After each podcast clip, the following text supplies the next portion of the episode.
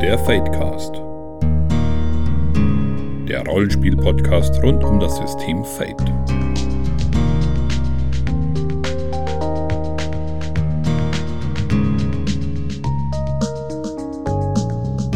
Herzlich willkommen beim Fadecast Folge 46 heute und wir reden über Wearing the Cape. Und wenn ich wir sage, meine ich einmal die Friederike. Hallo. Einmal den Alex. Servus. Und einmal mich, den André. Wearing the Cape ist ein Superheldenrollenspiel, aber bevor wir uns das genauer anschauen, haben wir euch natürlich ein paar Medien mitgebracht. Ähm, Alex, was hast du denn für uns? Ich habe heute ein Hörbuch dabei und zwar, und dann gab es keines mehr oder auch unter den Namen, unter anderem unter den Namen, da waren es nur noch neun bekannt und es gibt noch zig andere Namen von Agatha Christie, das im Hörverlag als eben Hörbuch erschienen ist, eine gekürzte Version, dreieinhalb Stunden lang die ich wirklich sehr empfehlen kann. Also der Christian Höning macht es hervorragend als Sprecher und wer die Geschichte vielleicht doch noch nicht kennt, es geht um, also im Gegensatz zu den meisten anderen Geschichten hat es weder was mit Hercule Poirot noch mit äh, der Miss Marple zu tun, sondern ist eine eigenständige Geschichte. Da sind zehn Leute auf eine Insel eingeladen worden, auf der ein sehr beachtliches Haus steht und da soll man doch jetzt da die nächsten Tage über verbringen und feiern und Manche davon sind auch als Angestellte da und alles schaut recht schön aus. Man wird mit dem Boot rüber gefahren, ist auch die einzige Möglichkeit von der Insel wegzukommen. Aber normalerweise kommt ja der jeden Tag vorbei und bringt da Vorräte und so weiter, also kein Problem. Das Problem ist halt dann, oder die Probleme beginnen dann, als man sich da zu einem Umtrunk zusammenfindet im Raum und plötzlich eine ominöse Stimme ertönt und jeden dieser zehn Leute, die sich da auf dieser Insel jetzt aufhalten, eines Verbrechens beschuldigen, für die diese Person nie zur Rechenschaft gezogen worden ist. Und dies will jetzt dieser Unbekannte eben nachholen. Erst meint man, es ist nur ein schlechter Scherz, bis halt der Erste dann leider tot zu Boden sinkt. und was da Natürlich. eben dann los ist, Genau. Ab da beginnt halt dann wirklich eine sehr spannende Geschichte. Auf jedem der Zimmer hängt ja auch noch ein Gedicht von den zehn kleinen Zinnsoldaten, wie sie es dann eben in der neuen Version genannt haben. Laut diesem Gedicht ist so ähnlich, wie man es schon kennt, zehn Zinnsoldaten, die halt dann einer nach dem anderen auf verschiedene Art und Weisen abtreten und genauso beginnt es dann auch bei diesen Leuten, dass die Tode dann eintreten. Und die ganze Frage ist halt eben, wer ist jetzt da schuldig, wer ist da der Mörder und so weiter. Und ich fand die, wie gesagt, die Geschichte sehr spannend und auch die, das Ende fand ich sehr überraschend, aber im Nachhinein sehr logisch und auch äh, sehr stimmig. Und es ist halt wirklich die alte Version. Agatha Christie hat später mal für die Theaterversion die Geschichte etwas umgeschrieben, hat da vor allem das Ende umgeschrieben, was ich sehr schade fand. Und die wurde dann auch zum Teil verfilmt auf diese Version. Aber da ist, wie gesagt, eben die alte äh, Geschichte. Und das kann ich wirklich empfehlen, wer sich für Krimis interessiert, da mal reinzuhören. Macht wirklich sehr viel Spaß. Hm, Klassiker sozusagen. genau. Ähm, Friederike, hast du uns Musik mitgebracht? Ja, ich habe Musik mitgebracht und ich muss mich schon wieder wiederholen, aber 2018 Release ja und großartig, ne? Ich habe es, glaube ich, schon mal gesagt. Ähm, ja, was habe ich heute mitgebracht? Ähm, mal was ganz anderes, also für mich anders. Also es ist ausnahmsweise mal keine Metalcore-Band, es ist aber eine Metal-Band. Ähm, und zwar hat die finnische Band Amorphis auch wieder ein neues Album am Start. Ich glaube, das letzte ist auch noch gar nicht so lange her. Das müsste 2016 gewesen sein. Ja. Äh, wer sind Amorphis? Also, wie ich sage, finnische äh, Metalband, das ist irgendwie eine Sammelbezeichnung, glaube ich. Deswegen, was, ja, stimmt doch. Ähm, die machen halt das, was man so unter Melodic Death Metal versteht. Das ist eigentlich im Grunde genommen halt sehr viel Geschrabbel mit Melodie und es growlt nur einer dazwischen und das klingt halt ein bisschen mehr sophisticated als Power Metal, finde ich zumindest. Ähm, das Besondere an Amorphis ist halt, dass sie sehr viel so folkloristische Elemente da noch mit reinbringen, also finnische Volkslieder, also Volk Folklore-Elemente und aber auch so orientalisch-arabische Einflüsse. Und ähm, das merkt man halt auf dem neuen Album Queen of Time auch wieder sehr. Und ähm, warum ich das vorstellen will, also ich meine, Amorphis ist jetzt nicht so eine meiner Lieblingsbands, die komme ich alle paar Jahre kommen die mal wieder äh, bei mir vor. Ähm, das Lied My Enemy ist in meiner All-Time Favorite Liste drin. Ich weiß auch nicht warum, wo ich das mal irgendwann her hatte. Das, ähm und wie gesagt, diesen, dieses Album, man denkt da halt, ja, man kriegt da jetzt so ja, so Durchschnittskost, ne? So fängt ein bisschen mit, mit Orchester, da singt eine Frau mit und dann kommt der Sänger, dann rollt er ein bisschen, ja, und dann kommt so der Twist an der ganzen Sache. Und das ist halt in jedem Lied so und auf die Spitze getrieben haben sie es bei dem einen Song, wo man denkt so, boah, das ist ja so bisschen Folk Metal, ne, kennt man schon irgendwie so Dutzend Ware und dann zack, dann kommt ein Saxophon.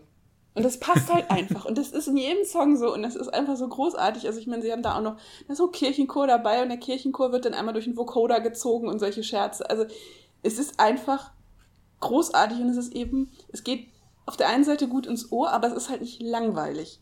Also, beziehungsweise es ist eben nicht so, dass man sagen müsste, oh, kenne ich schon. Hab ich schon tausendmal gehört. Ja, ihr macht das seit 1995. Das habt ihr jetzt schon seit 13 Alben gemacht. Nee, da kommt dann immer noch so der Twist und ähm, ja, wie gesagt, dieses Saxophon, das hat mich total weggeblasen. Ich dachte so, wo kommt das jetzt her? Schönes, schönes Wortspiel. Was? ja, das. okay. No ich fun intended. Mir, ich war mir einen Moment lang nicht sicher, ob ein Saxophon wirklich ein Blasinstrument ist, aber. Ja, ist es. okay, beruhigend, beruhigend. Es war aber keine Absicht, aber es war halt irgendwie so. Ich habe heute mal passend zum Thema mitgebracht Deadpool 2, über den wir kurz reden wollen. Und ich muss sagen, ich mochte ihn. Ich mochte ihn kein bisschen so sehr wie den ersten, ähm, was an zwei Gründen liegt. Zum einen, ähm, also ich, ich werde jetzt gar nicht groß auf die Story und so eingehen, weil das spielt keine wirkliche, also es ist nicht der Punkt, weshalb man diesen Film guckt. Und es, also wer Deadpool kennt, wer es nicht kennt, es ist halt ein Anti-Held, der gerne mal die vierte Wand bricht und halt sich allgemein über Superheldentropen lustig macht und das alles in einer sehr äh, brutalen und vergleichsweise respektlosen Art und Weise. Ähm, und ja, zwei Gründe, weshalb ich den nicht so sehr wie den ersten mochte.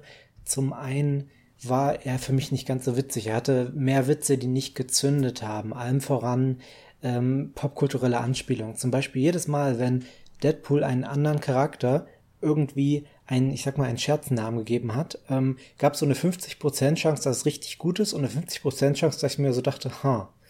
Also, ich habe jetzt kein direktes Beispiel mehr. Ich weiß zum Beispiel noch, dass er irgendjemand an einer Stelle Black Panther genannt hat und das hat sehr gut gepasst. Dann gab es aber sehr viele Sachen, wo ich mir einfach dachte, ich ent entweder es geht es mir gerade über den Kopf oder es ist einfach eine total random Sache, die eingeworfen wird. Oder was natürlich auch sehr gut ist, dass er äh, Cable einmal äh, Thanos genannt hat, weil das halt derselbe Schauspieler ist. Das ist natürlich auch ein guter Witz. Also sowas hat funktioniert, aber es waren halt auch viele Witze dabei, die nicht funktioniert haben für mich. Und ähm, der zweite Grund ist, dass, es, dass sie einfach eine sehr seltsame Entscheidung ähm, getroffen haben, was die Romanze der beiden Hauptcharaktere aus dem ersten Teil angeht, die ich so nicht gut fand, ähm, ohne jetzt zu spoilern. Und ähm, ja, das sind so die Gründe. Aber ich fand ihn immer noch echt unterhaltsam und ähm, als ich im Kino gesessen habe, war ich wirklich wunderbar unterhalten. Also ist jetzt kein, auf keinen Fall ein schlechter Film. Wahnsinnige Ideen drin, auch wahnsinnige Witzideen einfach. Und ähm, die neuen Charaktere sind eigentlich auch alle cool. Ein bisschen unterbenutzt, aber cool. Ich habe ihn ja jetzt auch gesehen letzte Woche und ich hatte den ersten kurz davor gesehen, weil ich irgendwie, als der im Kino kam, das weiß ich nicht, also ist irgendwie ein äh, habe ich es nicht geschafft, ihn mir anzugucken. Und ich muss sagen, ich fand den zweiten tatsächlich besser als den ersten, mhm. weil der erste, den fand ich, das war, ja, es ist halt, ich meine, klar, es ist die typische Origin-Story, ne? Ich meine, auch Deadpool braucht eine als Anti-Held. Und ich hatte aber den Eindruck, die war so, ja, wir brauchen eine Story, so, eine dünn, so einen dünnen roten Faden, damit wir die Gags abbrennen können. Und ähm, das fand ich nicht schlecht, aber ich hatte halt den Eindruck, dass ja bis auf das, diese, ähm, Entscheidung äh, bezüglich der beiden Hauptcharaktere, die du eben angesprochen hast, da hatte ich den Eindruck, dass der wesentlich stringenter war mit der Story. Mhm. Und ähm, ich muss sagen, ich fand den richtig gut und es ist, ähm, also ich habe lange nicht im Kino geheult. Mhm. Und es war, also, und die, die Gags, ja, okay. Aber ich mag popkulturelle Anspielungen und ähm, da war eine Menge drin, die ich also sehr großartig fand. Gut, eine habe ich nicht verstanden, da musste ich meinen äh, Superhelden erfahrenen Nebenmann dann fragen, was das sollte. Aber ähm, insgesamt, und ich muss ja sagen, Ryan Reynolds ist bei mir halt immer so unter, ja, der kann halt gut aussehen gelaufen und ich muss halt diese, ähm, aus, äh, diese Meinung definitiv revidieren, weil ich meine, erstes Mal macht er sich in Deadpool halt auch selber hässlich. Also ich will nicht wissen, wie lange der in der Maske sitzt, um so auszusehen. weil das ist ja eine ganz, eine Ganzkörpermaske, je nachdem, was er halt anhat. Und dann ist das halt, das ist auch eine Rolle, ich meine, das hätte auch echt nach hinten losgehen können. Also, das ist ja nun absolut nichts mit, mit, mit Schönling-Image und sonst was, sondern der ist ja nur das absolute Gegenteil davon. Und das fand ich aber halt, das finde ich halt so schön, dass er das macht. Ja. Also, ich mochte ihn. Ja, und er macht sich auch halt voll über sich selbst lustig. Das ist auch immer mega sympathisch einfach. Ja, ich meine, klar, das kann natürlich kalk kalkuliert sein. Auf der anderen Seite, ähm, ja, ich meine, ähm, ist halt die Frage, ob man das macht, weil man es auch gerne macht oder ob man halt sagt, okay, ähm, ja, ja, wenn ich jetzt weiß, dass ich, dass ich mich über mich lustig mache, kann ich noch mehr Geld verdienen. Das, äh, nee, das glaube ich allerdings nicht. Nee, also auch wenn man sich mal so Interviews mit dem anguckt, der Typ ist, ist lustig einfach. Also es ist einfach auch ein sehr sympathischer Typ von allem, was ich so mitgekriegt habe. Na klar, man weiß es nie, aber es spielt ja am Ende auch keine Rolle. Also so, solange ich jetzt nicht was hartes, Gegenteiliges höre, gehe ich mal davon aus, dass, dass er einfach so ist, dass er einfach cool ist. Ja. ja. Und ähm, noch eins, also Cameos großartig. Ja. Also ich meine, dass Superheldenfilme Cameos haben, ist ja klar. Also das ist jetzt nichts Neues, aber die in dem Film fand ich sehr, ja. sehr cool.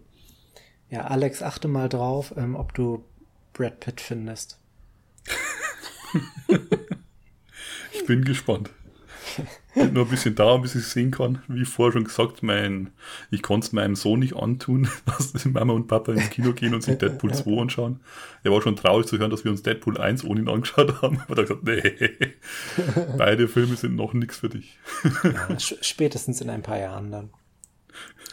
Ich muss, ich, ich muss ja sagen, ähm, gut, ich habe jetzt keine Kinder, deswegen sehe ich das sicher noch ein bisschen anders, aber ich finde die Filme nicht so problematisch, wie sie dargestellt werden. Also klar, die sind brutal, aber ich finde, die Gewalt ist immer was sehr Comichaftes. Also ich finde, an keiner Stelle würde man auf die Idee kommen, zu, zu sagen, oder würde ich auf die Idee kommen zu sagen, ja, der, der Film ist problematisch wegen seiner Gewalt.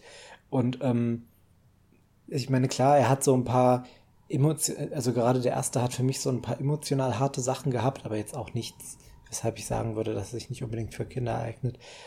Aber ja, das ist, glaube ich, so eine Elternsache. Da sieht man das, glaube ich, noch ein bisschen anders. Es ist, glaube ich, auch eine Frage der Abstraktion. Also ich meine, wir wissen halt, dass diese ganze Gewalt halt wirklich comichaft überzogen ist, dass das völliger Blödsinn ist. Ähm, aber äh, ich glaube, das ist halt echt immer eine Frage, wie, ja, wie du das abstrahierst.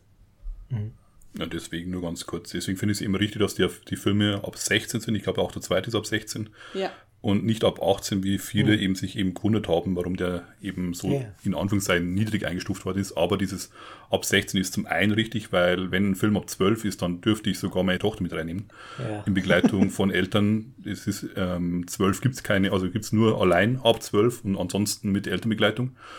Und auch so, wie gesagt, ich finde es auch so richtig, dass er ab 16 ja. ist. Also, ich, ich, also ja, also ab 16 finde ich auch total angebracht. Also es genau. wäre so meine Einschätzung gewesen. Ja. Genau, drüber sowieso nicht. Das, ja. Damit ist auch ein Hut ab vor eben der Einstufung von den Leuten, die das eingestuft haben, weil sich da viele ja. eben gewundert haben, warum nicht höher. Und immer sagen, das, das, das war die richtige Entscheidung. Ja, jo. genau. Okay, ja, ähm, gute Überleitung, denn äh, Wearing the Cape ist, wie gesagt, ein Fate Superhelden-Rollenspiel, jetzt auch auf Deutsch draußen, kann man also ganz normal beim Uwerk Verlag kaufen und ähm, wir gucken uns das heute mal an und das basiert auf einer Romanreihe von Marion G. Harmon? Ja. Genau. Entgegen äh, vieler Meinung, Marion ist ein Mann. Das ist keine ja. Frau, auch wenn das im Englischen, nein, das ist tatsächlich, ich habe schon öfter gelesen, die Autorin. Das ist im Amerikanischen ein Männer- und äh, Frauenname. Also es ist Männername, glaube ich, jetzt nicht so häufig, aber ähm, es ist durchaus nicht unüblich, dass Männer Marion heißen. Und ich habe am Anfang auch gedacht, so von wegen der Autor, warum war denn mal die Rede vom Autor? Marion ist doch Mädchenname, also Frauenname, ja. bis ich dann halt irgendwann, glaube ich, seine Selbstvorstellung gelesen habe und dann war klar, ja, okay, das ist einer der seltenen Fälle, wo ein Mann Marion heißt. Mhm. Lass uns nachher nochmal beim Roman kurz darüber reden. Da habe ich nämlich auch so ein paar interessante Fragen zu. Aber fangen wir kurz mit dem Setting an. Friederike, willst du uns kurz sagen, was dieses Superhelden-Setting ausmacht, was so der Hintergrund ist? Ja, es ist halt natürlich das absolute Gegenteil von Deadpool, weil ähm, also Wearing the Cape ist um Längen ernster. Es ist jetzt nicht so, dass es so, so super seriös ist, aber es ist doch schon ernster gemeint. Und zwar ähm, ist es halt so, dass nicht allzu fern Zukunft, ich weiß gar nicht mehr, ob das Jahr genau genannt wurde, also nicht, nicht, nicht sehr weit weg, ähm, gab es halt das Ereignis. Also es wird im Englischen heißt auch nur die Event und ähm, 3,2 Sekunden lang waren alle Menschen einer sensorischen Deprivation ausgesetzt. Egal wo sie waren, was sie gemacht haben. Was natürlich 3,2 Sekunden ist jetzt okay, wenn ich jetzt irgendwo am Schreibtisch sitze, nicht lang, aber wenn ich Lokführer bin, wenn ich ein Flugzeug fliege, wenn ich Arzt bin, egal was, dann ist das lang. Und ähm, das hat natürlich im Nachhinein auch dazu geführt, dass äh, entsprechend Katastrophen ausgelöst wurden, Flugzeugabstürze, Zugunglücke, Verkehrsunfälle etc. Aber dieses Ereignis hat halt auch dazu geführt, dass Menschen, die eben bestimmte Fähigkeiten haben, erwacht sind beziehungsweise diese Fähigkeiten sind dadurch ausgelöst worden. Es gibt verschiedene äh, Fähigkeiten. Also es gibt einmal wirklich so die klassischen Superhelden, die halt super stark sind und die dann zum Beispiel ähm, ein Flugzeug vom Absturz retten können, einfach nur mit ihrer bloßen Körperkraft. Dann gibt es welche, die ähm, werden mehr oder weniger sind nur noch ein Schemen und ähm, andere sind halt äh, tatsächlich so eine Art Untote. Also es gibt, glaube ich, eine, die ist eine Vampirin ja, also man kann, ich kann mal kurz einwerfen, man kann sagen, er hat wirklich in dem Rollenspiel alle Superhelden-Klischees abgedeckt. Also du hast alles drin von, wie du schon sagst, Superman, Flash, Blade, aber auch Magier hast du drin. Du hast äh, drin Leute mit Iron Man-Rüstung, sowas ist drin. Irgendwelche verrückten Wissenschaftler sind drin. Zeitreisende sind drin. Also da ist wirklich eine Menge möglich. Und ich würde sagen, alle typischen Klischees sind abgedeckt. Ja.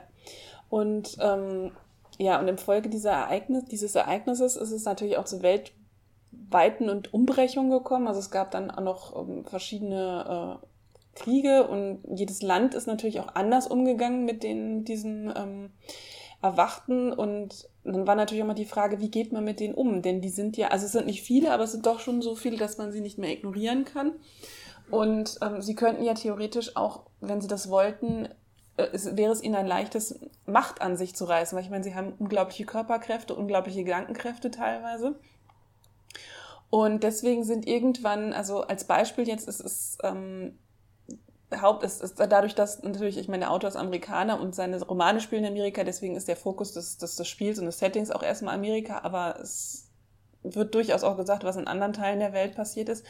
Aber in Amerika vers versucht, beschließt man halt diese Leute mehr oder weniger sozusagen ähm, unter staatlich, in staatliche Obhut zu nehmen. Also jetzt nicht im Sinne von, wir sperren sie ein, das gibt's auch, aber, sondern, dass man versucht, diese, ihre Fähigkeiten für sich nützlich zu machen. Also es gibt halt diese, diese Hilfsteams, die dann halt, ähm, je nach Stadt oder Staat eben die Polizei unterstützen. Dann gibt es halt auch, äh, ich glaube, welche, die wirklich der staatlichen NGO, äh, Quatsch, äh, ja, genau, einer staatlichen Organisation oder einer NGO unterstehen. Ja. Ne? Ähm, also äh, die, ich weiß nicht, ob es Unabhängige gibt, das weiß ich jetzt, bin ich mir jetzt gar, gar nicht mehr so sicher.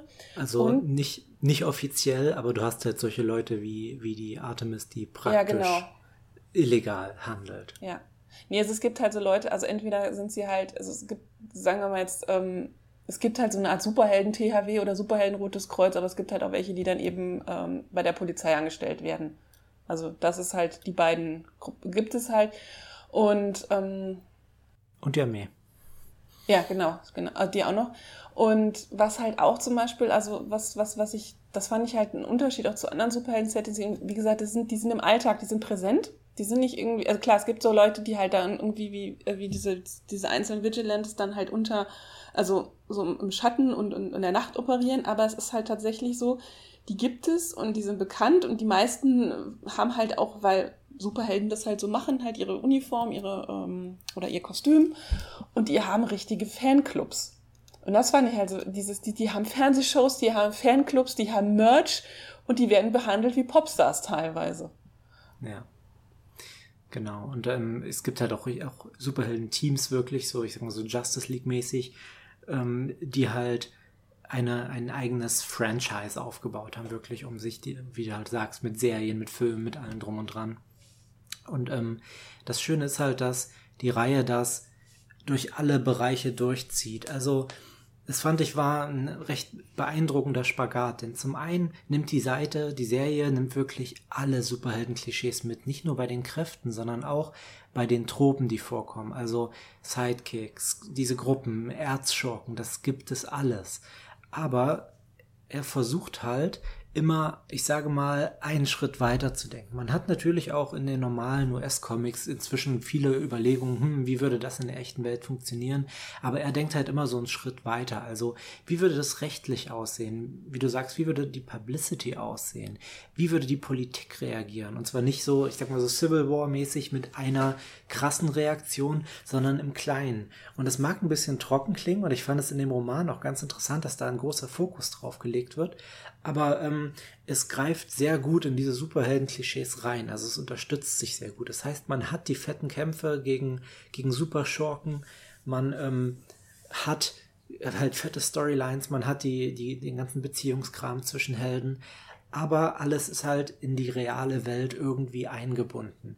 Und ähm, natürlich, man braucht so eine Suspension of Disbelief. Ja, also wenn da halt einen Typen gibt, der praktisch ein Magier ist, neben einer Vampirfrau, neben einem praktisch einem Superman-Abklatsch. Ja, man braucht Suspension of Disbelief. Das ist kein realistisches Setting und will es auch nicht sein. Ich würde sagen, es will immer noch vorrangig ein Superhelden-Setting ähm, im Sinne von dieses Genres sein. Aber es geht halt einen Schritt weiter, was den Realismus angeht und das finde ich sehr cool.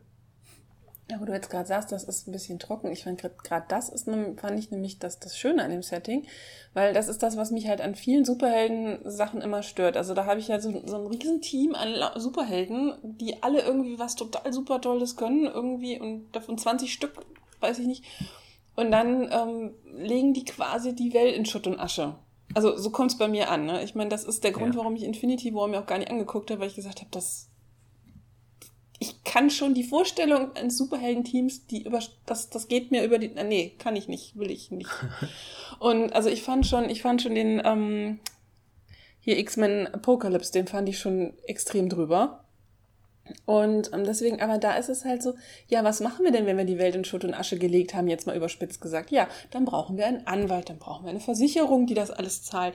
Wir brauchen jemanden, der hinter uns aufräumt. Und zwar so im, im Sinne von wegen, oh, ja, natürlich, nein, das ist nicht das Hochhaus, was, die, was jetzt zusammengefallen ist. Nein, das, das ist äh, völlig was anderes. Das ist natürlich nicht unser Superhelden-Team gewesen und so. Und das, das fand ich halt das Schöne dass das nämlich mal wirklich weitergedacht wird. Natürlich ist das unrealistisch, dass es da Leute gibt, die wie Superman sind oder The Flash. Und ich meine, es wäre schon, schon, schon, wenn sie alle eine dieselbe Kraft hätten, wäre das schon unrealistisch, weil es gibt keine Superhelden. Äh, ja, das ist so ja. ähnlich wie mit dem Weihnachtsmann. warte, pass, warte, pass auf, aber ich, aber ich muss ich nochmal klarstellen. Das war, also das war nicht unbedingt mein Punkt. Mein Punkt ist eher, ich finde zum Beispiel, die X-Men versuchen zumindest ein ähm, relativ glaubwürdiges Superhelden-Setting zu machen. Ja, also sie, es, es, es kommt immer noch Bullshit bei raus, keine Frage, vor allem mit den vielen Autorinnen und Autoren über die Jahre. Aber sie versuchen halt zu sagen, alle Superkräfte haben eine Herkunft, ja, es ist was Genetisches und ähm, gewisse Sachen äh, werden so prinzipiell nicht gehen. Wie gesagt, in der Realität funktioniert das dann nicht so. Aber hier hast du halt alle Klischees drin. Also, dass es, dass dann halt zum Beispiel gesagt wird, es gibt den Vern-Typ an, ähm, an Superhelden. Das sind also Leute, die Technik bauen können, die nicht realistisch ist. Also eine Iron Man-Rüstung oder halt wirklich ein verrückter Wissenschaftler, der einen riesigen Laser baut. Ähm, und das ist halt so, das ist bei mir irgendwie meine Suspension of Disbelief. Da denke ich mir, hm, wie passt das zusammen? Und sie erklären es so ein bisschen, oder ich sag mal, eine Theorie, die im Buch angesprochen wird, ist, vielleicht liegt das tatsächlich an den Vorstellungen, die die Leute von Superhelden haben. Also sie greifen hier tatsächlich auch in-game sozusagen in der Welt auf unsere Tropen und unsere, unser Genre zurück und versuchen das so zu erklären. Und deswegen finde ich, braucht man die Suspension of Disbelief, die mit dem Genre einhergeht. Es ist sozusagen für mich nicht dasselbe wie Superkräfte sind nicht glaubwürdig, sondern die Frage, ob das Setting in sich konsistent ist. Und ich finde, sie schaffen das, aber man braucht halt so eine grundlegende Suspension of Disbelief. Also wenn man allgemein es dumm findet, dass das Blade als Superheld existiert, als Vampir, wird man hier wahrscheinlich mit Artemis auch ein Problem haben. Ja, okay, dafür bin ich vielleicht einfach nicht so tief im Genre drin. Bei mich, das hat mich tatsächlich überhaupt nicht gestört, weil ich davon ausgehe, okay. ich glaube, dass ich meine, es würde irgendwo erklärt, ich bin mir jetzt nicht mehr sicher, dass eben dieses Ereignis diese latenten Kräfte geweckt hat. Und es wird ja auch erklärt, warum Artemis genau. ein Vampir ist. Oder warum halt, ich glaube, Spectre ist das, die halt dann nur noch ein Schemen ist. Also gerade die Geschichte fand ich total glaubhaft. Ähm, ja.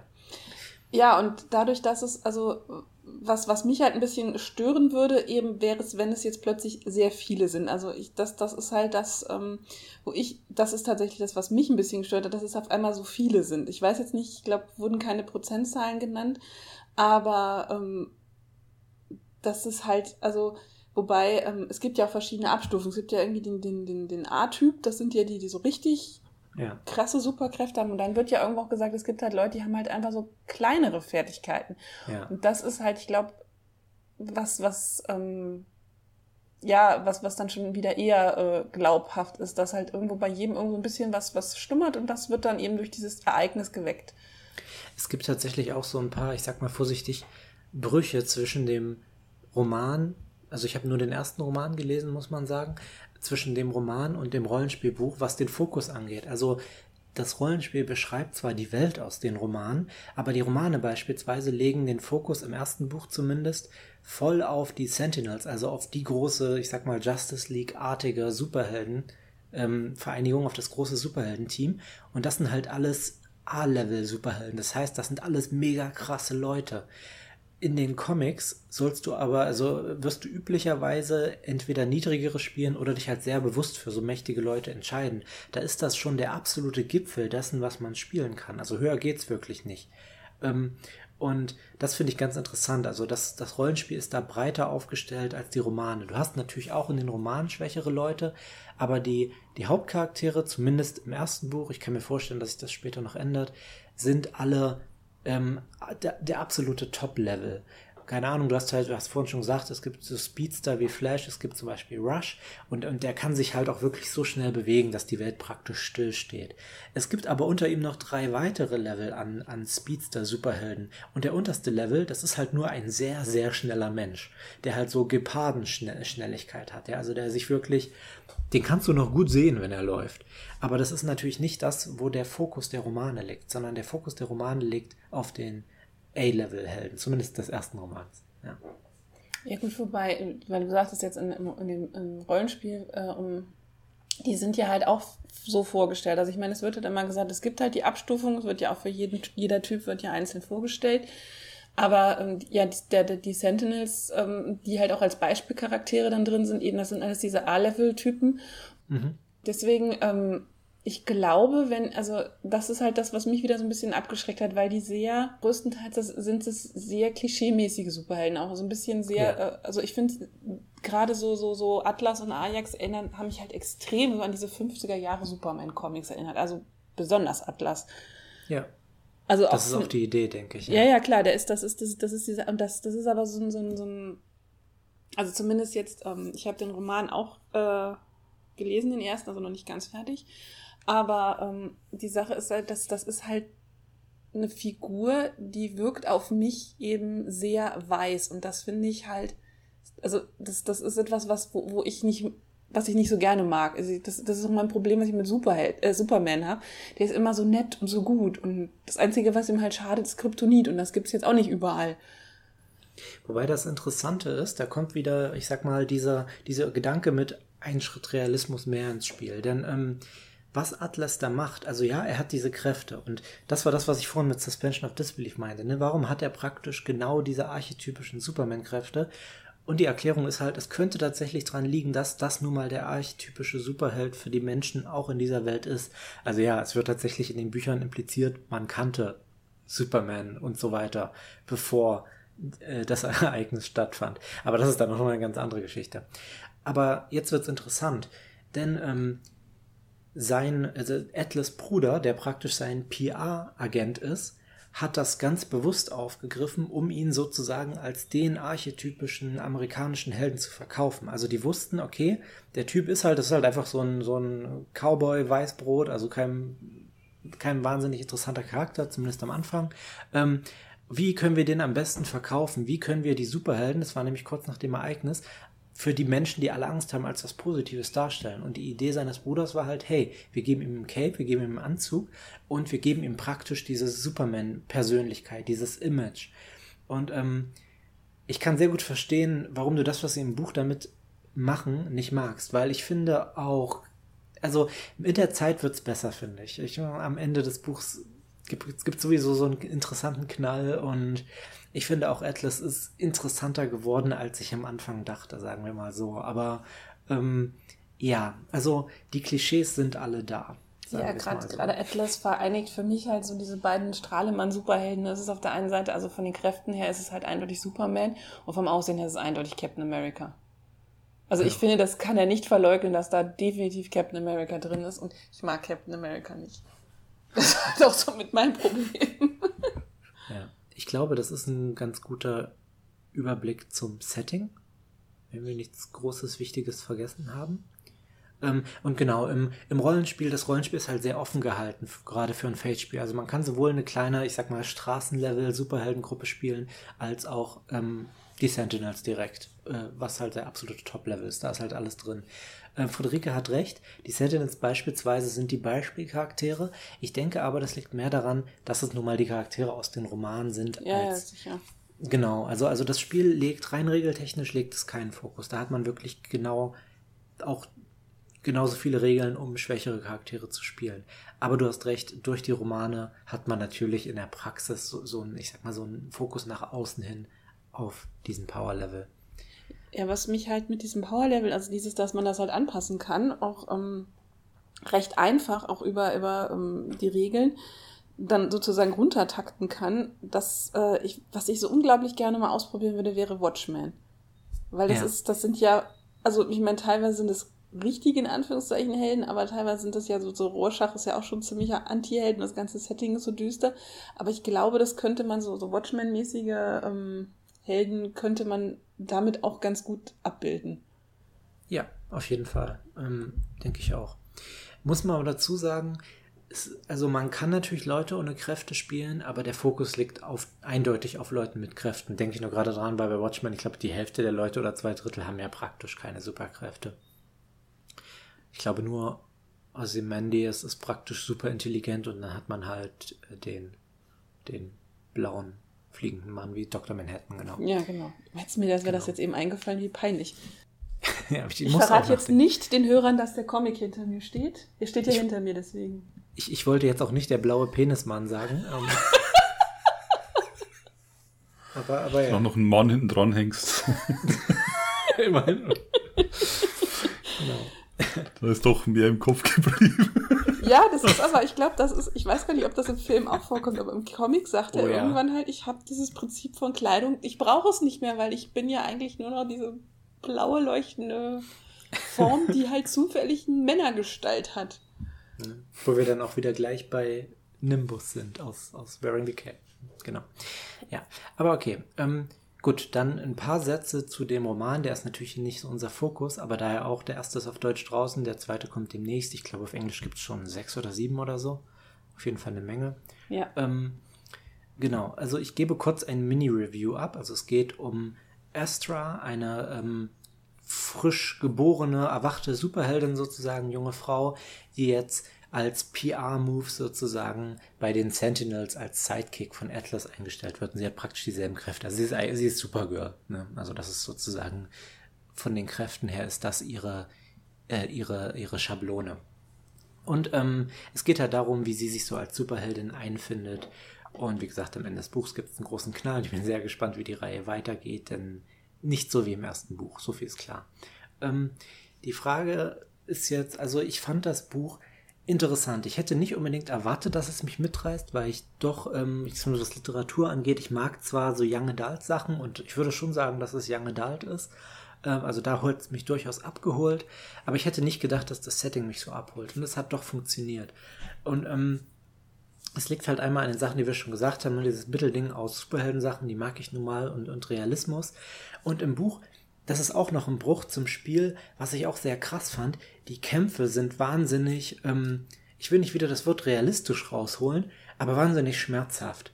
Also man spürt wirklich, wenn Atlas oder Astra, also diese Superman-artigen Charaktere, wenn die einen falschen Schlag werfen, stirbt jemand oder er zerbricht oder er wird zerrissen. Und das macht dieses Buch wirklich schmerzhaft deutlich. Also es gibt ein, zwei Kämpfe in diesem Buch, vor allem gegen Ende, wo du dir denkst, holy fuck, also bei Superman, ne, also wenn Superman kämpft, selbst wenn er gegen einen Räuber kämpft, schlägt er ihm ins Gesicht und danach ist der Typ bewusstlos. Ja, und, und dann prügelt er sich noch mit ein paar anderen Leuten. Wenn halt Atlas gegen jemanden kämpft und das ist halt irgendein Terrorist oder so, der wirklich gefährlich ist, dann bricht er dem erstmal das Genick. Und, ähm, und, und, äh, es geht halt auch wirklich in großen Teilen darum, dass Astra erstmal lernen muss, mit ihren Kräften umzugehen und halt nicht Leute aus Versehen umzubringen. Also, oder auch wenn sie jemand überrascht, sich nicht zu schnell umzudrehen, um, um jemanden von den Beinen zu fegen. Weil halt einfach wirklich den, der Power-Level, die diese Leute haben, ist halt hochgradig gefährlich. Und äh, da kommen halt auch die ganzen Konsequenzen dieses Settings her. Und das fand ich beeindruckend in den Kämpfen. Also diese Kämpfe sind schnell vorbei. Und das ist für mich auch so ein Bruch zum Rollenspiel, denn das Rollenspiel ist wirklich, das sind Fate-Kämpfe, ja. Also man hat Stress, man hat eine Menge an Konsequenzen. Hier wird kaum jemand nach ein, zwei Angriffen sterben. Außer vielleicht die, die Schergen. Und das ist natürlich auch in Ordnung. Ähm, und äh, ich finde diesen Bruch auch durchaus in Ordnung, zumal man das auch, denke ich, sehr gut hausregeln kann. Aber das fand ich im Buch sehr cool.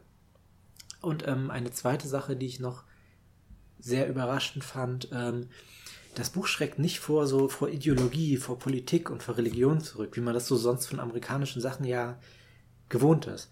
Und zwar auf so eine Art und Weise, also zumindest das erste Buch war nicht politisch. Also es hat irgendwie nicht, ich hatte nicht das Gefühl, dass der Autor mir irgendeine politische Richtung aufdrängen will. Ich könnte nicht mal sagen, welcher er angehört. Aber es war halt ganz deutlich, dass Ideologie, Politik und Religion in der Welt eine Rolle spielen. Also das Buch fühlt sich schon sehr amerikanisch an, aber jetzt nicht unbedingt äh, so, keine Ahnung, America Yay mäßig, sondern eher, man merkt halt, dass es in Amerika spielt und dass all das da eine Rolle spielt. Ich bin sehr gespannt, wie sich das entwickelt. Naja, es ist ja so, dass Astra halt auch einfach ein, bis, bis zu ihrem Erwachen ein völlig normaler amerikanischer Teenager ist. Ne? Ich meine, sie überlegt, ja. ich glaube, sie ist kurz vorm College. Sie hat dann irgendwie ihre Freundin, mit denen sie halt so typische Mädchensachen macht, so, so shoppen gehen in der Mall und, und rumkichern und keine Ahnung. Und ähm, ich ihre Eltern sind halt sehr normal amerikanisch. Also ihr Vater geht arbeiten, die Mutter ist halt Hausfrau und ich meine, sie sind ein bisschen reicher. Ähm, also gehören jetzt so zur. Bitte? Ziemlich reich. Ja, die gehören jetzt, ich wollte gerade sagen, die gehören jetzt zur, zur, zur Upper Class, ne? Und die Mutter macht halt diese ja. Charity-Events und so.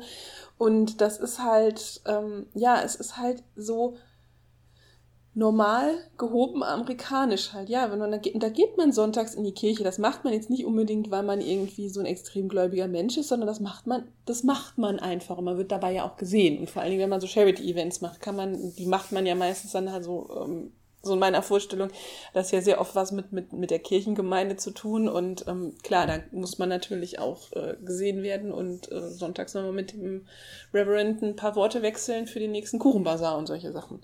Genau, aber das fand ich auch sehr interessant, weil genau an der Stelle würde ich sagen, aber ähm, Astra, also die Hauptcharakterin, ist ernsthaft katholisch, also auch wirklich vom Glauben her. Das ist was, was man sonst in Young Adult Sachen oder in vielen Young Adult Sachen ist die Hauptcharakterin eher so ein, ja, so ein amorpher Blob ohne wirkliche Charaktereigenschaften, damit sich halt jeder rein identifizieren kann. Und bei ihr hatte ich am Anfang diesen Eindruck, dass das so ist. Aber mit der Zeit wird das halt auch deutlich. Und ähm, es wird halt auch für die Romanze wird's relevant und äh, so allgemein so so viele Kleinigkeiten kommen halt auf und auch die ähm, teilweise wird bei den Helden auch deutlich, welche politischen Ansichten sie haben. Ähm, Im Endkampf kommt dann auch noch mal so ein sehr interessanter ähm, politisch-religiöser Twist mit rein, wo ich mir auch gedacht habe, wow, in welche Richtung geht das jetzt? Also ähm, die Bücher vermeiden das nicht und das äh, finde ich sehr cool, gerade für ein Young Adult Ding. Das ist durchaus. Und es, ist, es steht nicht im Mittelpunkt. Das sind keine politischen Bücher, aber sie schrecken halt auch nicht davor zurück und das finde ich cool. Ja, es ist halt dieses, dieses amerikanische, typisch amerikanische ist halt nicht so in your face, ne? Es genau. ist halt da. Und ähm, ich finde, da das ja alles aus Astras Sicht beschrieben wird, ähm, ist, kriegt man halt ihre Sichtweise mit und für sie ist das schon ernst. Und das ist halt, ja, das, das ist halt eher untypisch, weil ich meine, das ist, sie, sie rebelliert ja auch nicht wirklich dagegen. Also ich finde, sie ist sehr ernst auch als Charakter. Also manchmal habe ja. ich auch gedacht, so, oh, das soll ein 18-jähriges Mädchen sein. Mhm. Aber es ist konsequent. Also ich fand sie manchmal, in manchen Stellen fand ich sie teilweise sogar ein bisschen lamoyant, so nach dem Motto, warum ich? Aber insgesamt, äh, ja, das ist dann halt wieder das, das, äh, das 18-Jährige. Und wie gesagt, sie ist halt, sie wirkt nach außen eben wirklich so typisch amerikanischer Teenie. Also ich stelle mir vor, wenn, wenn man ihr auf der Straße begegnet, würde man halt denken, so, boah, ja, typisch amerikanisch, gerät gerade aufs College, aber ihre Innensicht ist halt absolut das Gegenteil davon. Hm, ja. Ähm, und das macht, das macht sie für mich zu, auch zu einem guten Hauptcharakter. Also das ist halt ähm, oberflächlich ist ein Klischee, das hilft natürlich beim Vorstellen und beim Lesen, beim Reinkommen, aber es ist halt klar, es steckt ein bisschen mehr dahinter. Äh, was ich dich fragen wollte, Friederike, weil wir vorhin schon darüber geredet haben, dass es von einem Mann geschrieben ist. Hast du denn ähm, den Eindruck gehabt, dass er das gut gemacht hat mit ihr und mit den anderen weiblichen Charakteren? Weil, wenn ich von Superhelden-Klischees rede, rede ich auch davon, dass die teilweise in sehr knappen Kostümen rumrennen und so. Und ich konnte es schwer einschätzen. Also ich hatte nicht das Gefühl, dass es mega peinlich war, auf keinen Fall. Aber an, an manchen Stellen dachte ich mir schon so, mh, hm, ist, ist das jetzt sehr die männliche Perspektive oder was war da so dein Eindruck? Nö, ich fand das eigentlich sehr gut gemacht. Also da habe ich schon echt okay. schlimmere Sachen gelesen, ähm, wo ich dachte so von wegen, da man merkt, dass dieses Buch ein Mann um die 50 geschrieben hat, der offensichtlich der Meinung ist, 18-jährige Mädchen haben nur zwei Sachen im Kopf. Aber äh, nee, ich fand, ja wie gesagt, ich finde, sie ist halt sehr ernst. Also ich finde, sie ist tatsächlich ein bisschen zu erwachsen, kommt sie mir rüber. Wo ich dann denke, vielleicht hat er da nicht mehr so den Draht, ich weiß das auch nicht, ob er Kinder hat oder so. Aber insgesamt hatte ich den Eindruck, dass sie also dass sie nicht so eine Klischeefrau ist, dass sie halt eben nicht die ganze Zeit drüber nachdenkt, so, ha, was muss ich, wie muss ich mir jetzt die Fingernägel machen, ha, hat er mich jetzt angeguckt, sondern sie denkt halt über viele Dinge nach. Ich fand ihre Mutter ein bisschen klischeemäßig, aber irgendwo auf, auf eine gute Art und Weise klischeemäßig. Man braucht ja auch manchmal Klischees. Und ich meine, ihre Mutter ist halt ein Nebencharakter.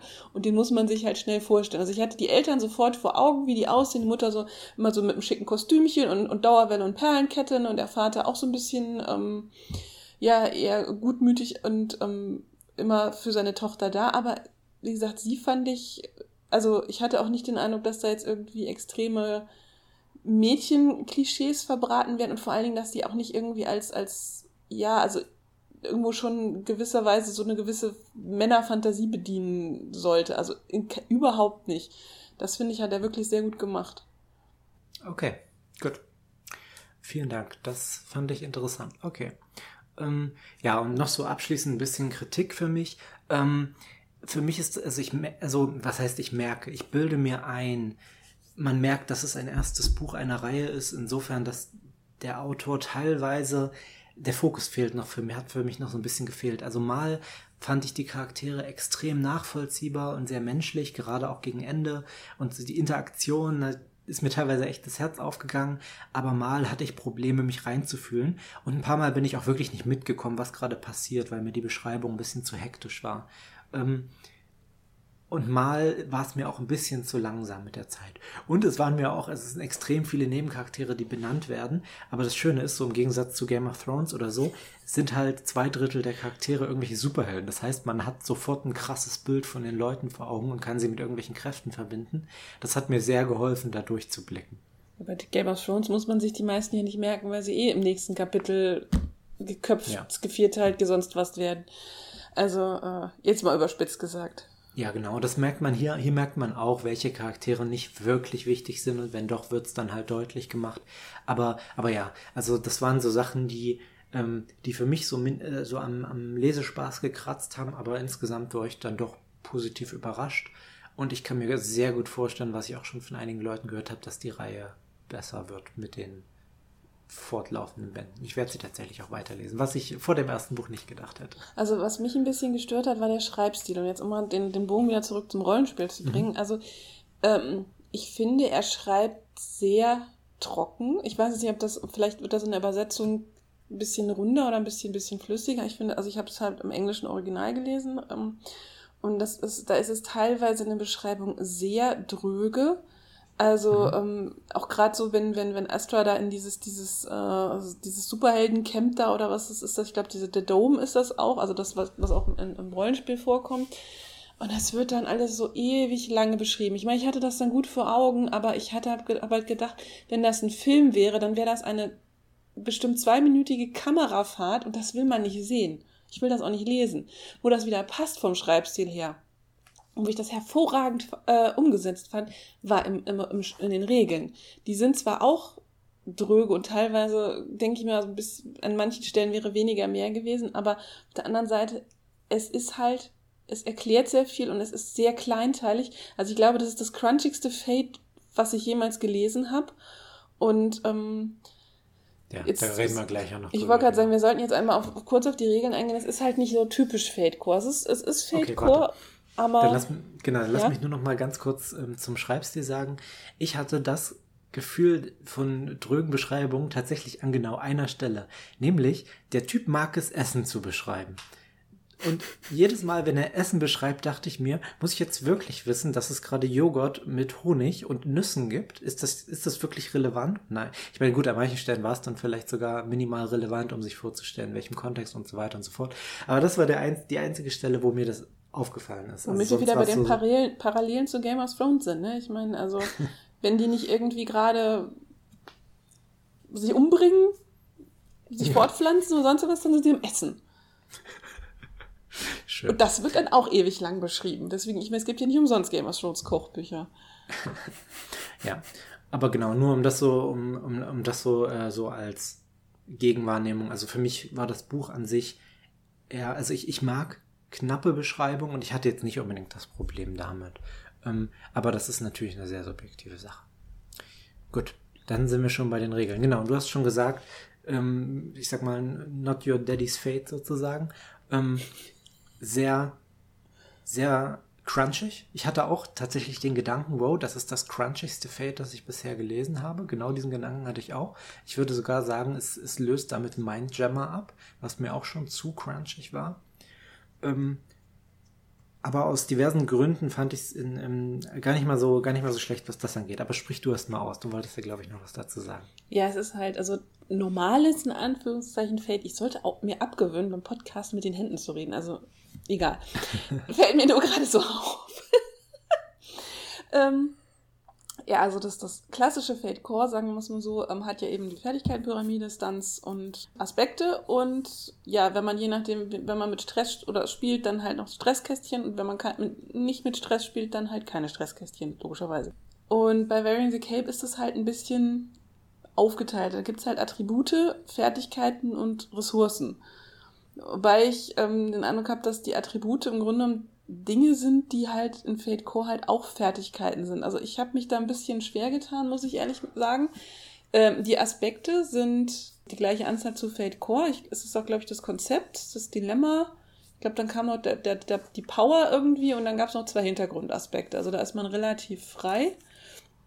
Man hat auch bei den verschiedenen Typen, wenn man sich halt, also man, man sucht sich ja am Anfang aus, was für einen Typ man spielen will, eben so mehr Superman, mehr The Flash, mehr ähm, den, den äh, Mad Scientist oder sowas und das muss ich dann halt auch in den Aspekten widerspiegeln und da gibt's aber auch immer noch Beispiele, wie man das benennen kann. Eben dann wie gesagt, die, die anderen Aspekte, klar, Hintergrund ist nochmal, kann man sich irgendwas zu ausdenken. Aber wie gesagt, dass diese Geschichte mit den Attributen, Fertigkeiten und Ressourcen, das fand ich seltsam. Ähm, Alex, du hast ja praktisch einen, einen großen Teil der Regeln übersetzt. Was war so dein Eindruck? Also ich fand es dahingehend einfach eine schöne Herangehensweise, weil halt schon eben mit diesen ganzen Superhelden und so weiter man schon gewisse, ich sag mal, äh, Erwartungshaltungen das Ganze ranbringt. Und ähm, diese Regeln machen es jetzt halt einfach, verschiedenste Leute an einen Tisch zu bringen. Also sowohl eben, sei es jetzt natürlich die großen Marvel, DC haben andere Vorstellungen, wie Superhelden funktionieren sollen, als jetzt, wenn ich jetzt in, in andere Dinge gehe. Und da kann ich halt immer wieder auf die Regeln verweisen. Dementsprechend ich es eigentlich sehr gut, dass sie sich da ähm, etwas kleinteiliger an das rangegangen sind. Und das mit äh, eben zum Beispiel mit den Attributen und Fertigkeiten, da hat er sich, denke ich mal, von anderen Rollenspielen sehr inspirieren lassen, weil es da diese Unterteilung erst deswegen gibt, weil ich gebe dir vollkommen recht, dass die äh, Attribute teilweise wirklich eins zu eins die Fertigkeiten aus Fate Core sind. Er hat sich halt bloß gedacht, dass eben bestimmte Attribute wenn ich eine Fertigkeit einsetze, diese Attribute auch mit reinspielen, ob ich etwas sogar noch besser kann. Und dementsprechend hat er sich da bei D&D wahrscheinlich bedient oder so, dass je nachdem, wie gut ich in einem bestimmten Attribut bin und ich setze eine Fertigkeit, in der dieses Attribut ähm, irgendwie mit reinspielt, ich Bonus noch auf meinen Wurf drauf bekomme. Und hat sich heute auch gerade eben aus manch, äh, manchen Schlüsseln einfach bedient, unter anderem zum Beispiel auch bei, fand ich auch richtig interessant, bei Powered by, bei der Apocalypse würde ich mal sagen, oder bei anderen Systemen, wo der Spielleiter einfach nicht mehr würfelt, sondern die ganze, sozusagen, das ganze Schicksal liegt in der Hand des Spielers, wenn er Würfel in die Hand nimmt. Auch da ist so, dass bei, bei eben mhm. Wearing the Cape der Spieler, ich glaube, nur eine einzige Situation gibt es mal, wo der Spielleiter würfelt, ansonsten nimmt der genau. Spieler Würfel in die Hand und er entscheidet dann bei seiner Probe allein über das, Ergebnis. Und dementsprechend denke ich mal, dass da einfach versucht hat, seine Lieblingsrollenspiele in eins zu packen. Ja, und vor allem auch, ähm, man würfelt dann mit acht Würfeln, wenn sich der Gegner verteidigt. Also, also ja, es ist ein krass anderes Gefühl, glaube ich, obwohl es natürlich letztendlich dieselben Ergebnisse hat. Genau, weil wie gesagt, nur der Spieler dann letztendlich noch hat. Also kurze Erklärung, normalerweise hat der Spieler seine vier Heldenwürfel, wie man es aus Fate Core kennt, außer er würfelt eine Probe, bei der es einen aktiven Widerstand gibt.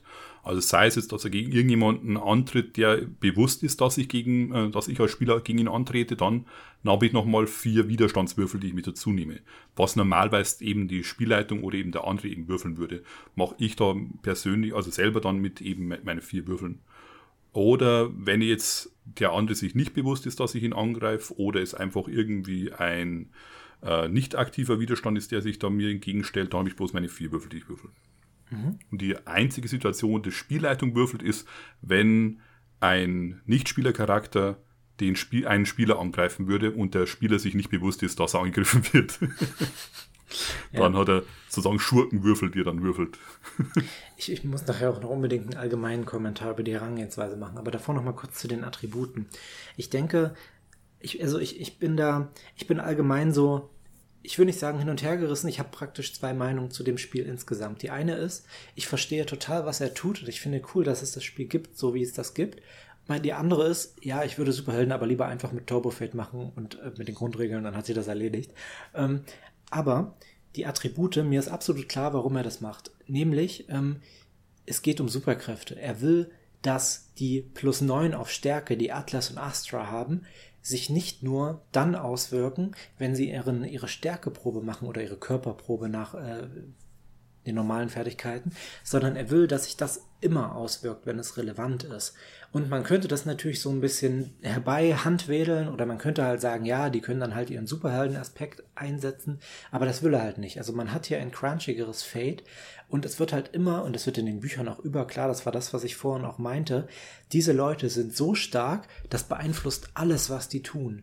Und es wird nie eine Situation geben, in der, keine Ahnung, Estra jemanden ohne Superkräfte schlägt und der übersteht das ohne weiteres. Ja, das kann bei Fate ja durchaus passieren. Du kannst halt einfach nicht treffen, du, äh, kannst keinen Schaden machen, wenn derjenige gut würfelt und wenn sie Stärke plus 9 hat und das gibt ihr einen plus 4 Bonus auf ihren Nahkampfwert, dann wird das wahrscheinlich nicht passieren. Ähm, und da gibt es noch andere Mechanismen, die das unterstützen. Aber das ist, glaube ich, die Idee hinter den Attributen, dass natürlich die Superheldenkräfte üblicherweise die Attribute verbessern. Ähm, und das ist auch eine Überlegung, die man äh, bei D&D und so viel hat. Also wenn du bei D&D einen Buff kriegst, verbessert er üblicherweise nicht deine Fertigkeitswerte, sondern deine Attribute. Und das wirkt sich dann wiederum auf die Fertigkeitswerte aus. Natürlich, Fate abstrahiert das üblicherweise und das ist, finde ich, auch eine gewisse Grundlage von Fate. Aber das ist hier halt nicht so die Herangehensweise. Und ich kann sehr gut verstehen, dass jemand das nicht mag. Ich werde vorhin, ich werde nachher auch noch so meine Einschätzung abgeben, für wen das Regelsystem überhaupt geeignet ist. Aber ich denke, das ist sehr gut durchdacht. Ich denke nicht, dass das, ähm, ich sage euch mal, einfach so von denen, die übernommen ist und überlegt oder so. Auch wenn es natürlich sehr daran erinnert. Nicht, nicht eben unüberlegt, sondern eben genau deswegen. Die Sachen, die eben bei diesen Rollenspielen gefallen haben, die hat er mit reingenommen. Eben sei genau. es jetzt eben diese Boni, die ich bekomme, sei es eben dies, dass der Spieler für sein eigenes Schicksal verantwortlich ist, nicht sozusagen ich als Spielleitung er greift mich an, hat einen guten Wurf hingelegt mit seinem Angriff, ich würfel noch besser als er und er hat dementsprechend nicht getroffen, sondern lieber Spieler, du hast jetzt die acht Würfel in der Hand. Das ist sozusagen jetzt deins. Genau. Und es gibt auch, es gibt tatsächlich Stellen, an denen die Regeln dadurch simpler werden als in Fate Core. Also ein ganz typisches Beispiel, ähm, in den Kämpfen wird üblicherweise, normalerweise auf Zonen verzichtet. Also es ist, ähm, man kann zwar Zonen machen, aber so wie ich das gesehen habe, wird nicht mal so ausführlich wie in Fate Core beschrieben, wie die Zonen funktionieren. Da wird nämlich auf Fate Core verwiesen. Üblicherweise geht es nur darum, bist du in Nahkampfreichweite, bist du in Fernkampfreichweite oder bist du zu weit weg, um anzugreifen? Ähm, und das spiegelt sich auch wieder in den Romanen und in der Narrative wieder. Ja? Es geht nicht unbedingt darum, wo man steht, wenn man fliegen kann oder sich in Nebel auflösen kann, sondern es geht darum, ist man rechtzeitig da. Und dafür reicht halt teilweise die Entfernung aus und wer kann entschlagen und wer nicht. Also da ist das Spiel sogar ein bisschen simpler an einigen Stellen. Aber wenige. Üblicherweise ist es eher komplizierter. genau. Ähm, noch eine Sache, die ich mega interessant finde. Als ich ähm, mir so die ersten Regelseiten durchgelesen habe, dachte ich mir, wow, das wird, äh, das wird halt mega crunchig und das ist es auch geworden. Und dann habe ich halt voll damit gerechnet, fette Listen an Superkräften zu finden, ja. Also wo halt dann wirklich jede einzelne Superkraft ihren eigenen Stunt hat oder so. Das ist aber nicht unbedingt so. Ironischerweise benutzt das Spiel bei all seinem Crunch immer noch diese Fate-Grundidee von, du benutzt die, Fähig die Fertigkeiten und in dem Fall die Attribute, um variable Dinge zu tun, um verschiedene Dinge zu tun, um zu interpretieren. Also man kann immer noch Technik benutzen, um was zu bauen oder so. Ähm, aber du hast Stunts, die die Regeln brechen. Das heißt, ähm, wenn du einen Helden hast, der mehrere Leute gleichzeitig mit Laserstrahlen angreifen kann, hast du halt einen Stunt, der, der dir erlaubt, mehrere Leute anzugreifen. Solche Sachen. Wobei er auch, muss man direkt dazu sagen, er hat vieles geklärt. Er hat zum Beispiel auch ähm, viele Sachen, die in Fate eher schwammig sind. Also beispielsweise, wie macht man das denn nun mit dem Angreifen mehrerer Leute? Hat er ganz spezifisch geklärt. Und das finde ich ist auch ein interessantes Ding. Also, dass ähm, einerseits ist das Spiel, finde ich, noch eindeutig Fate. Andererseits klärt es sehr viele Stellen, die in Fate bewusst schwammig gehalten sind. Und ähm, ich kann mir sehr gut vorstellen, dass es Leute gibt, die das hassen und dass es Leute gibt, die das sehr gut finden. Ja, was es zum Beispiel eben auch macht mit den Superhelden-Typen, ähm, die es gibt, da ist eben auch wieder das typische Fate drin, dass je nachdem, was für ein Typ das ich bin, eben ob ich ein Atlas-Typ bin oder ein Wern und dergleichen, erlaubt es mir etwas und verbietet mir auf der anderen Seite bestimmte Sachen oder auch anderen verbietet es was. Als Beispiel eben dieser Atlas-Typ, von dem wir schon gesprochen haben, dieser Überstarke, der halt so viel aushält, der hatte dann letztendlich, ähm, der, dieser Typ hatte das Verbot oder die anderen haben das Verbot, dass sie ihn nicht verletzen können, sofern die nicht mit irgendwelche panzerbrechende ja. Munition auf ihn schießen.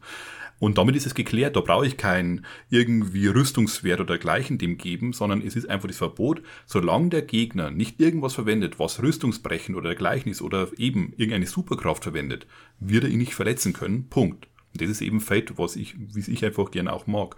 Auf der anderen Seite eben, wie du schon sagst, es gibt dann auch für andere Sachen eben wieder Regeln, wo es halt wieder in irgendwelche Action oder dergleichen reingeht. Da, ähm, ich denke mal, während the Cape, falls sich die Leute dafür für das Thema interessieren, ist es eines der besten Einstiegspunkte, Leute aus gängigen Rollenspielen in, an Fate-Sachen ranzuführen. Du hast weiterhin eben deine doch teilweise sehr kleinteiligen Regeln für Kampf und so weiter, aber du hast eben auch diese Sachen mit Aspekten drin. Du hast die Sachen drin mit, hier ist einfach, hier steht das Verbot und die Erlaubnis. Und jetzt erklär mir du sozusagen, was daraus machst. Also diese, eben auch dieses freie Spiel ist da drin. Und ich denke mal, da wäre eine gute Möglichkeit, die Leute heranzuführen an die Ideen hinter Fate. Das ist interessant, das habe ich noch nicht so gesehen, aber du könntest recht haben. Also gerade Rollenspieler, die halt ihre 400 Seiten Regelwerke sowieso gewohnt sind und damit auch rechnen und die vor allem damit auch rechnen, dass Situationen klar geklärt sind, aber halt also ne, genau dieses, dieses Mittelding, da will ich auch nochmal genau den Finger drauf legen, weil ich finde, das ist eine sehr ungewöhnliche Mischung. Einerseits hat man diese Offenheit von Fate, andererseits sind viele Stellen, die in Fate schwammig sind, halt eindeutig geklärt. Also die Offenheit ist an sehr spezifischen Stellen, zum Beispiel bei den Aspekten, bei der Interpretation der Aspekte ähm, oder bei der Verwendung der Fertigkeiten, wann man welche Fertigkeit benutzt. Und alles andere ist halt eindeutig geklärt. Und das ist eine interessante Mischung, die man in Fate nur sehr selten hat. Ich würde auch im Ergänzen, ich würde dir recht geben, ich sehe das auch so. Also, also Veteranen, die Probleme mit Fate haben, für die könnte es interessant sein. Ich kann mir vorstellen, dass das, also für mich zumindest war es ein sehr interessantes Spiel für Leute, die sich theoretisch mit äh, Fate beschäftigen oder mit Rollenspielen auch allgemein. Also die wirklich überlegen, wie Fate funktioniert und vielleicht auch schon mal Probleme damit hatten. Also ich habe an vielen Stellen wieder an Engel gedacht, ne, wo wir hier und da auch überlegt haben, warum ist das eigentlich so schwammig in Fate? Können wir das nicht spezifischer machen? Und an manchen Stellen haben wir das auch getan. Und man merkt, es gibt genau dieselben Stellen, an denen er teilweise auch gestolpert ist. Und das ist für mich einfach wahnsinnig interessant zu sehen. Und ähm, dadurch, dass er an so vielen Stellen was geändert hat, also die Sachen, die wir genannt haben, das ist ein Minimum. Hat, an fast allen Sachen ist ein bisschen was geändert. Zum Beispiel in, bei diesen besonderen Szenen, also neben Konflikten und Wettstreiten und Herausforderungen, sind noch Verhandlungen dazugekommen. Also es gibt mehr soziale Regeln teilweise. Ähm, es gibt aber beispielsweise halt auch für den Aufbau einer Szene gibt es besondere Regeln. Dafür Aspekte zu überwinden, welche Schwierigkeit das hat, dafür gibt es genauere Regeln. Also viele Sachen, die halt so schwammig sind, sind hier eher festgelegt. Und ich finde das auch, ich fand das sehr einschüchternd am Anfang und ich denke, wenn man an Fate das eher intuitive mag, wird einen das Spiel wahrscheinlich ankotzen. Ähm, aber wenn man genau das sucht oder wenn man einfach verstehen will, wie Fate funktioniert, kann das ein sehr interessanter, ja, einfach ein, theoretischer Gedanke, also ein Gedankenspiel sein, dieses Spiel, sich das mal genau anzugucken und zu überlegen, was hier eigentlich anders als in Fate ist. Also das war für mich wahnsinnig interessant. Egal, ob ich es dann spiele oder nicht. Ich überlege gerade, ich hatte noch sozusagen eine Zielgruppe, für die ich es interessant fand. Fans von Superheldenfilmen. das Nein, sowieso.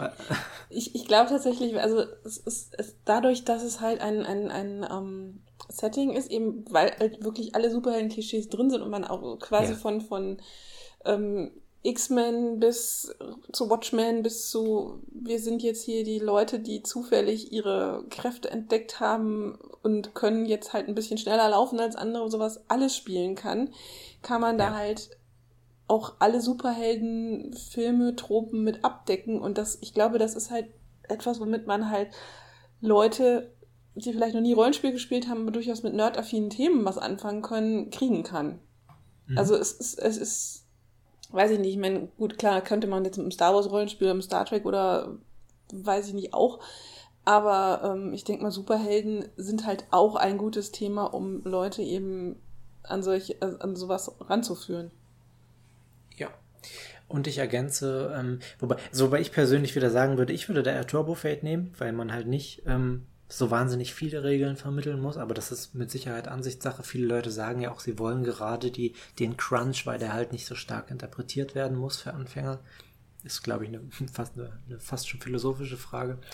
Wen ich noch ergänzen würde, ist, ähm, man hat hier die sehr seltene Mischung, dass es ein eindeutig narratives System ist, aber mit viel Crunch und bei Superhelden. Eigentlich hat man Superhelden-Rollenspiele gehen eigentlich so in zwei Kategorien. Entweder hat man den totalen Crunch-Overkill, also sowas wie Mutants und Masterminds, ähm, äh, also oder auch die, die meisten Lizenzspiele, oder man hat sehr narrative, sehr schwammige Sachen, sowas wie ähm, Marvel Heroic Roleplay, was ich zum Beispiel sehr cool finde, aber das ist halt vollkommen narrativ. Also da ist es, ähm, hat, man, hat man nicht diesen krassen Crunch-Faktor drin. Das heißt, wenn man Superhelden will, ein narratives Spiel, aber auch Crunch, dann ist das sozusagen das Richtige. Ähm, und das ist eine seltene Mischung, denke ich. Ich glaube, es ist auch eine recht kleine Zielgruppe, die genau das möchte.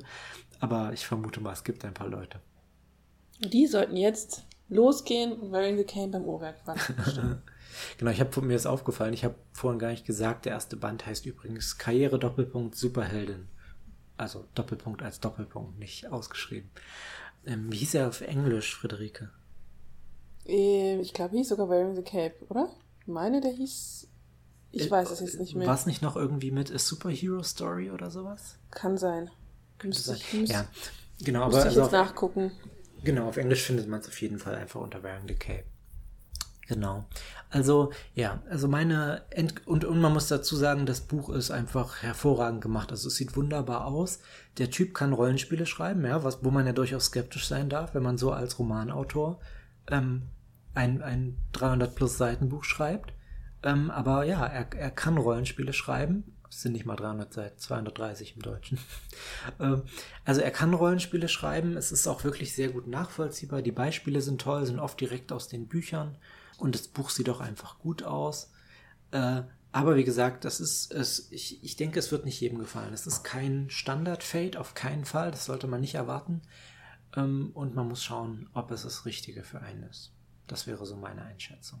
Ja, dem kann ich eigentlich nichts hinzufügen. Was wir vorhin schon gesagt haben, Liebe Hörer, wenn euch noch interessiert, was die Leute da noch so oder was er noch so an Regeln anders gemacht hat, weil das ist wirklich eine Menge. Also wenn ihr euch mal so eine Folge mit Alternativregeln, vielleicht aus Wearing the Cape, ähm, sagt es uns in den Kommentaren, sonst belassen wir es bei dieser etwas, bei diesem etwas oberflächlicheren Blick. Ich denke, dadurch, dass hier noch ein Roman mit dranhängt und dieses ganze Setting, ähm, kann man da natürlich nicht so in die Tiefe gehen. Aber ja, also wenn euch da noch mehr dran interessiert, sagt uns Bescheid. Gut, und dann würde ich jetzt mal den Fade Cookie öffnen. Ja. Oh.